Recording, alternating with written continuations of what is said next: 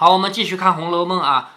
史湘云来了以后呢，他做了两首诗，然后说明天让我也请一回客，我也来请大家开一个诗社，怎么样？大家都说好，好，好。然后这个事情呢，能埋下一个伏笔，就是后面啊，史湘云其实是没有钱请客的，但是这个事儿别人都想不到这一层，只有薛宝钗想到了。我们也由此可以看出，薛宝钗这个人，他有他的优点，很明显的优点就是他细心，对吧？而且呢，他愿意付出。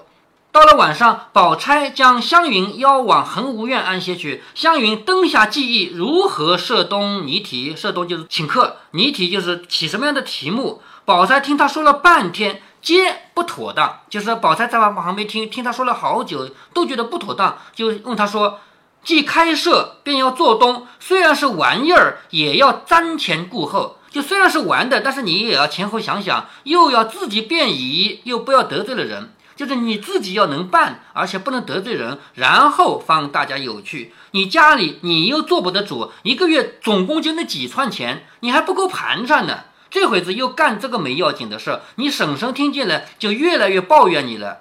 就是你在家里你做不了主啊，你的所有钱都是靠你婶婶给的，你婶婶给你那点钱还不够你来回的盘缠呢，怎么可能请客啊？是不是？哦，你如果说为这个事回去问婶婶要钱，婶婶我要钱我要请客，你婶婶会给你吗？是不是？所以，一席话提醒了湘云，到踌躇起来。你看史湘云这个人的个性，就是说完了就不管的。结果呢，薛宝钗提醒他以后，他就看在那儿犹豫起来。宝钗说：“这个我已经有了主意，我们当铺里有个伙计。好，什么叫我们当铺里啊？在后面还会提到他们家的当铺。当铺就是古代的银行。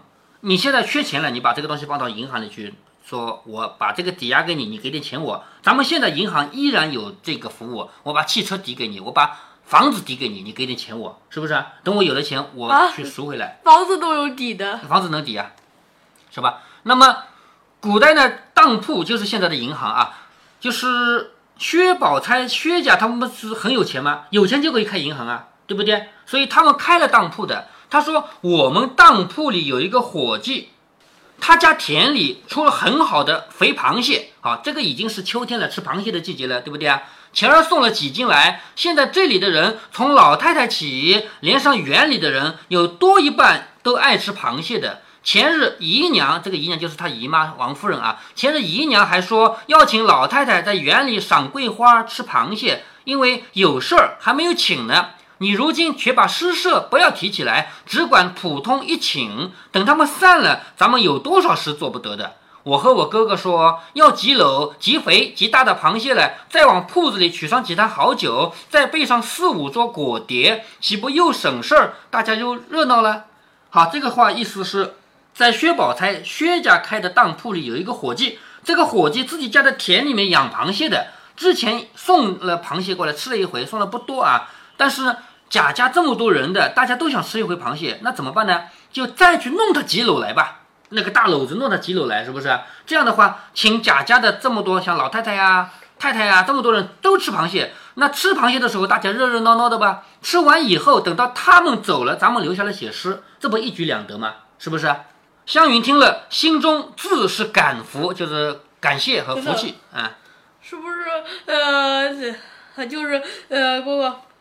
呃，螃蟹诗就是来源于这个。对呀，湘云听了自是感服，极赞他想的周到。也就是说，湘云感觉到薛宝钗想的是很周到的。宝钗又笑着说：“我是一片真心为你的话，你千万别多心，想着我小看了你，咱们两个就摆好了。就是如果说我现在为你想的，我现在帮你省钱，你还反过来要生气，有的人会生气的。”为什么要你帮我省钱？我没钱，难道我穷啊？是不是？薛宝钗这里就把这个话先说在前面啊，我是为了你好。如果你为这个生气呢，我们就摆好了。你如果不多心的话，我就好叫他们去办的。湘云忙笑着说：“好姐姐，你这样说倒多心待我了。就是你不能这么说，你这样说。”湘云本来就是呃，没有，嗯，呃，不会，呃。呃，多考虑什么的？哎，对，史湘云这个人脱口而出说的话就不考虑的嘛。他说：“你这样说倒多心待我了。凭他怎么糊涂，连个好歹也不知，还是个人吗？就是我再怎么糊涂，如如果你这么对我好，我也不懂，我还是个人吗？我若不把姐姐当亲姐姐一样看，上回那些家常话、烦难事也不肯告诉你了。好，也就是说，上一次他不是告诉了薛宝钗自己在家里多么苦啊，什么东西吗？我如果不把你当亲姐姐，我怎么会告诉你这种事？宝钗听说，便叫一个婆子来说，出去和大爷说。好，这个大爷指的是薛蟠，因为薛蟠在家里老大，她是妹妹嘛。出去和大爷说，依前日的大螃蟹要几篓来，明日饭后请老太太姨娘赏桂花。你说大爷好歹别忘了，我今儿已请下了人。就是你去跟大爷说，跟薛蟠说，不要忘了这个事儿，我人都已经请好了，别到时候螃蟹没有，是不是？一定要交代好了。那婆子出去说明，回来无话。这里宝钗又向湘云说，题诗也不过要新巧。你看古人诗中那些刁钻古怪的题目和那个极阴险的韵啊，就是有的题目起的很怪，那个怪的题目就难以写嘛，是不是？而且有的韵韵，我们知道韵，如果说常用的字的话还好写，如果有的韵。整个就只有几个字，那你怎么写啊？是不是？好，如果是雕什么整个只有几个字？就是有的韵它的字很少嘛，你抽出来的这个字就是使用的频度很低，那么你就很难写到它了，是不是？是不是说呃抽到字使用频度低？哎，对呀，如果抽到的字是不常用的，我们平常都用不着它的，那你怎么写这个诗啊？是吧？好，如果题目过于新巧。运过于险呢，再也不做不得好诗，终是小家子气。就是我们出这样的题目给人家做，也算小气。诗固然怕说俗话，更不可过于求生。就是诗啊，你要是写了个诗，别人都写过的，你再写一遍，那肯定不好。但是呢，你写了所有人都听不懂的，太深了，那也不好，是不是？只头一件，立意清新。自然措辞就不俗了，就是你的立意要好，就是你的意思要好，那么这个词就不会太差。究竟这也算不得什么，还是仿之真笔呀，是你我的本事。仿之真笔就是做针线活儿，做针线活儿才是我们的事情。一时闲了，倒是与你我生有益的书看几张是正经。也就是薛宝钗的意思是我们写诗不能把它当正事做，我们最主要的是是做针线。除了做正线以外呢，对我们有用的文章看看也是正经事儿。写诗毕竟是少做做为好。湘云只答应着，笑着说：“我如今心里想着，昨日做了海棠诗，我如今要做个菊花诗，怎么样？”宝钗说：“菊花倒也合景，就是现在是秋天嘛，菊花开了嘛，菊花倒也合景。只是前人太多了，就是以前写菊花诗的人写的太多了，我们再写，那还有什么写的意思？是不是啊？”相应说：“我也是这么想的，恐怕落了套。就是之前几千年有人写菊花，写了那么多诗，我们再写，写来写去跟他们一样的，那不就落了俗套了吗？”宝钗想了想说：“有了，如今以菊花为宾，以人为主。就是这次我们写还是写菊花，但是菊花不是主要的，菊花是次要的，写人才是主要的。写呢还是写菊花，但是菊花把它作为次要的，写人才是主要的。那么这样的话，每一。”首诗的题目都是两个字，其中一个是有菊的，还有一个呢是我们人对菊花的动作。这样的话，比如说啊，咏菊，咏菊就是我来歌咏，我来说，我来说菊花，那就是以我为主了吧？是不是？好，这样的话，这个诗就跟前人不一样，前人没写过吗？是不是？说富锦咏物两关着，又新鲜又大方，就是。富景就是写那个景色啊，咏物就是写那个东西啊，两方面都有。宝钗想了想，说到菊梦就很好，就是菊后面是梦，就是我梦见菊花了，叫菊梦，菊梦就很好。湘云笑着说：“果然好，我有一个叫菊影，好不好？就菊花的影子，叫菊影。”宝钗说：“也罢了，只是也有人做过。如果题目多的话，这也夹得上。就是如果题目多的话，这也算是一个啊。我又有一个。”湘云说：“快说。”对了，嗯。那海棠不是在秋天吗？为什么把海棠和呃菊花说到一起了？这个是秋天的白海棠呀。嗯。宝钗说：“问菊如何？就是我来问菊花，叫问菊如何。”湘云拍案叫妙：“哎呀，好，问菊好啊！”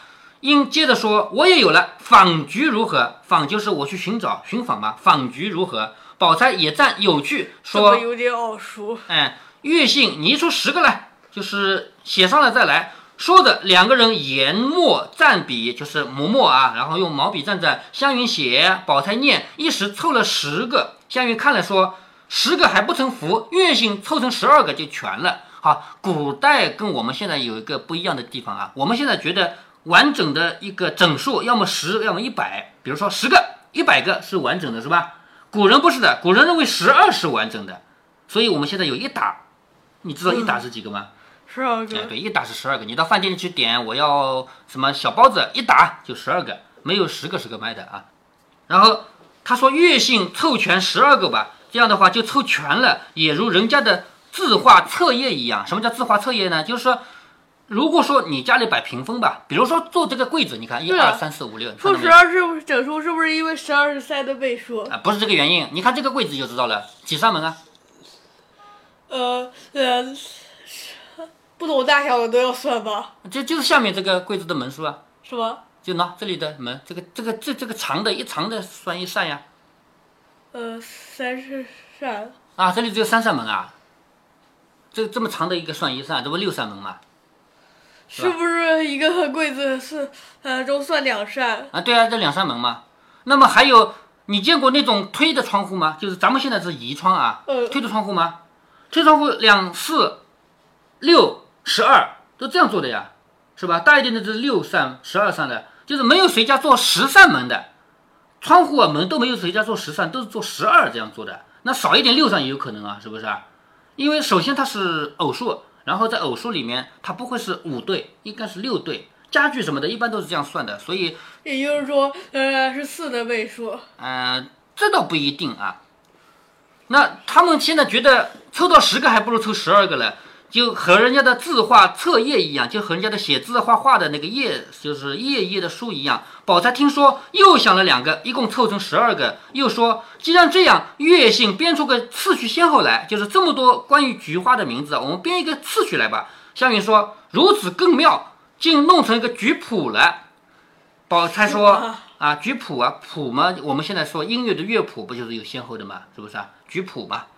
宝钗说起手是一局，就是第一首应该是一局，为什么呢？因为去年的菊花我还记得，第一首就要一局嘛，是不是？然后意之不得，故访，就是我光想念菊花，想想我要得到菊花怎么办呢？我就去访菊，于是第二首就是访菊，访到了有了，那那就回来种吧。第三首是种菊，菊花开了以后。故相对而赏，就是我对着它在看，所以第四首是对菊，相对而兴有余，就是我对着菊花看看看看，我很有兴头，故择来供瓶为玩。供就是供起来，就是把它放在瓶里面，放在家里摆起来，在这供啊。择来供瓶为玩。第五首是供菊，既然供而不吟，就觉得没有什么好的嘛，就是你供都供起来了，你还不写诗，所以第六首呢就叫咏菊。既入了词章，就是既然把它写都写下来了嘛。如果不画的话，那不好。所以第七首叫画菊。既然为菊这么忙忙碌碌，究竟不知菊有何妙处，不禁有所问。第八首叫问菊。菊如解语，就是菊，如果他懂得我怎么问的话，使人狂喜不惊。第九是赞菊。如此人事虽尽，就是到了这个时候，虽然该想的都想完了，犹有菊可咏者，菊影和菊梦二则续在第十和第十一，然后最后是残局。残局什么意思啊？就是菊花到最后败了，是不是啊？最后残局，末卷便以残局收前提之胜，以便使三秋的妙景妙事都有了。湘云一说，将题录出，录就是抄录啊，抄下来，又看了一回，又问该先何韵啊？就是我们这个诗用什么韵啊？宝钗说：“我平生最不喜欢献韵，就是之前写海棠诗不是献了个门这样的韵嘛，是不是？”宝钗说：“我最不喜欢献韵了，分明有好诗，何苦为韵所缚？我明明想写一首好诗，可是因为韵不对，我这首诗写不出来了，是不是啊？那这个不就是？”绑了我们的思绪嘛，说何苦为韵所缚？咱们别学那个小家派，只出题不限韵。就这次我们的菊花诗啊，只出题目不限韵，原为大家偶得了好句取乐，并不为此而难人。就是我们是为了大家写诗，不是为了为难人家。湘云说这话很是，这样大家的诗还进一层。但只咱们五个这十二个题目，难道每人做十二首不成？就是我们如果是十二个人的话，那很简单，每人写一首，对不对啊？那我们五个人怎么写十二首诗呢？难道每人写十二首吗？宝钗说，那也太难人了。把这个题目誊好了，都要七言律。再凑点人。没有，凑是不凑人了。说把这个题目都誊好了，都要七言律，明日贴在墙上。他们看了，有谁做哪一个就哪一个。有力量的，你写十二个也可以；那不能呢，写一首也可以。也就是说，我对你们要求，你从这个题目里你自己挑，你想写一首可以写，你想写十二首也可以写，对不对？高才捷足者为尊，就是你有才华，写得快、写得多的，那就是好的。若十二首已全，便不许他们后来赶着又做，罚他就完了。就是你如果有人你写两首，我写三首，最后十二首写全了，对吧？那后面的人你不写也就可以了。项羽说：“这倒也罢了。”两个人商议妥帖，方才熄灯安寝。就是这一晚，他们两个人就在一起商量怎么怎么写诗，怎么怎么写诗，一直到商议完了才要安寝。要知端地，却听下回分解。好，这一回到这儿就结束了。这回回目叫《秋爽斋偶结海棠社》。秋爽斋就是探春住的那个地方，在那个地方偶然的结了一个社，叫海棠社。恒芜苑夜拟菊花题，这个你知道对吧？在恒芜苑里面，两个人不睡觉，在那想想我们应该写怎么写菊花，叫恒芜苑夜拟菊花题。那么到第二天呢，他们就真的要吃螃蟹了。那在《红楼梦》的写作写作结构里面啊，他们是并不能说我连续几回都写作诗，这样的话读者读了就没有趣味。所以呢，螃蟹咏呢。刚开始会写他们整个家族在一起吃螃蟹的故事，那么这是一个热闹的戏份，因为怎么吃，而且这么多人在一起吃，以往也没有过。以往吃饭不就是像贾母吃饭，这么再来几个孙子孙女，是不是啊？啊，一般都是这样小规模的。像这次大规模的人，包括主人仆人都在一起了，这种大热闹戏呢也有。然后在两次写诗的中间插入一个这样热闹的戏份，我们就可以看到作者在安排情节中的一个精妙之处。因为每一个人，不管是读者还是我们现在电影电视的观众，你都不愿意连续一个小时看的都是同一个内容，对不对？所以一般来说，小说作者啊，还有说书人啊，还有电影电视导演啊、戏剧啊什么，他都会这样有章有词，把几种不同的内容给间隔开来写。所以这里我们看到他们写完了海棠诗，然后。想好了该怎么写菊花诗，接下来这一回呢是吃螃蟹，先写咱们吃螃蟹的很热闹的一个过程，然后吃完了以后，他们继续写诗啊，而且这次不只是写菊花诗，还写了螃蟹咏，就是菊花诗和螃蟹咏。那么在这里面呢，菊花诗得第一名的是林黛玉，螃蟹咏写的最好的呢是薛宝钗。那究竟写菊花诗得了第一名？写螃蟹诗得了第一名，究竟代表着什么呢？这个我们就要先理解一下菊花和螃蟹这两个东西在我们文化中代表着什么。我们下一回再来分析这个事儿啊。